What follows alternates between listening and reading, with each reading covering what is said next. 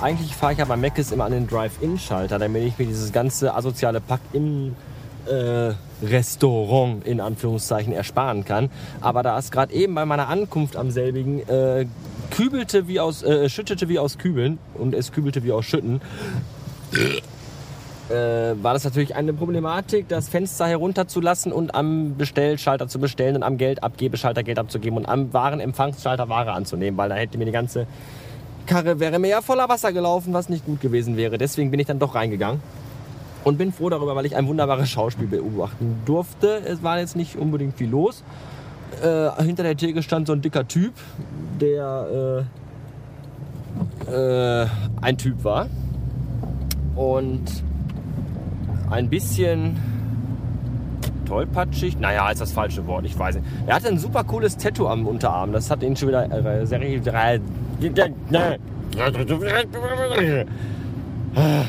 Er hatte einen super. Ich fange mal ganz von vorne an. Wenn man bei Regen. Nein, Quatsch. Ähm, er hat ein super cooles Tattoo am Arm gehabt. Das machte ihn natürlich direkt sympathischer. Und ich wollte eigentlich auch nur zwei Big Tasty Bacon haben. Was ja machbar ist. Und die waren halt noch nicht fertig. Also mussten die gemacht werden. Ist ja machbar. Und dann kam aber eine Frau mit seltsam gefärbten, kusseligen Haaren und einer riesigen, fettigen, überschminkten Warze an der Unterlippe äh, an den Tresen gewackelt mit einer kleinen, rotzig frechen Tochter, rotzig frechigen Tochter mit fettigen, kletschigen, langen Haaren. So, und dann gab die ihre Bestellung auf. Und die wollten 6er Nugget, ein 9er Nugget, eine Junior-Tüte, einen Chicken Burger, ein Milchshake, Vanille, ein Milchshake, Erdbeer, ohne Cola, ohne Eis, eine Apfeltasche und, und 12.000 andere Sachen. Und dann hackte der Typ die ganzen Sachen da in seinen kleinen lustigen Computer rein. Und ich stand da ja immer noch und wartete auf meine Big Tasty Bacons. Und er brüllte auch schon ganz hektisch danach hinten in diesen Burger-Produktions-Dungeon rein. Und dann, dann schaut er wieder auf seine, auf seine Tafel und dann musste er für die Mutti da die ganzen Klamotten zusammenstellen. Und dann äh, musste er diese, diese, diese Happy Meal, die sind ja in diesen lustigen Boxen und die musste er dann halt noch zusammenbasteln und da hat sie ihn dann völlig verlassen. Und dann kam dann noch der McDonalds-Filialleiter himself und half dann auch beim Junior-Tüten zusammenbasteln. Und, und mittlerweile und immer mehr und mehr bildeten sich dann kleine Schweißperlen auf seiner Stirn, die sich dann zum Ende hin, als ich dann endlich meinen Burger bekommen hatte, meine beiden Burger, äh, in einen einzigen Sturzbach verwandelt hatten, der sein Gesicht herunterlief.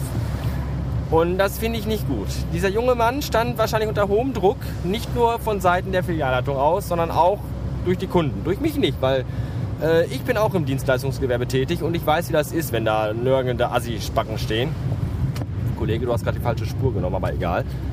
Also nicht ich, sondern eine andere. Und äh, deswegen ähm, habe ich nichts dagegen. Der war vielleicht neu, vielleicht noch äh, unerfahren und musste sich erstmal einarbeiten und stand jetzt, wie gesagt, heute Abend ganz allein hinter der Theke, auch wenn jetzt nicht viel zu tun war. Trotzdem ist das eine gewisse Verantwortung und ich er hat sich aber mir entschuldigt, das dauert mit dem Burger ein bisschen länger, Entschuldigung. Und ich habe gesagt, das macht gar nichts, kein Problem. Ich bin da wirklich sehr locker bei sowas. Andere rasten da ja sofort aus und brüllen die Leute an.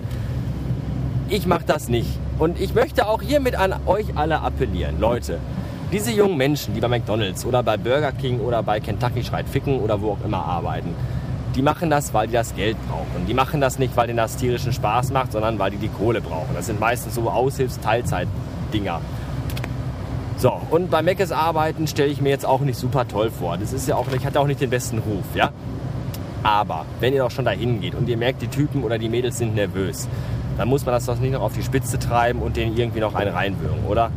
Ich finde nicht. Stellt euch vor, ihr würdet da stehen und ihr müsstet da Burger brutzeln und verkaufen. Ich muss mich ein bisschen konzentrieren, weil die Spur einspurig wird und äh, aus zwei Spuren werden eine Spur und Spurrillen und Baustellen. So, also wie gesagt, äh, Stellt euch vor, ihr müsstet da stehen und hättet da 20 Kunden von den 18 Moppern und Motzen und 1000 Dinge bestellen. Dann wird es euch auch nicht gut gehen. Und wenn dann jemand da steht, der sagt, Junge, komm, macht dir keinen Stress, bleib locker, das wird schon. Das baut einen doch auch auf. Oder? Ja. Seht ihr, so ein Arschloch bin ich gar nicht. Ich wünsche einen schönen Abend. Tschüssen.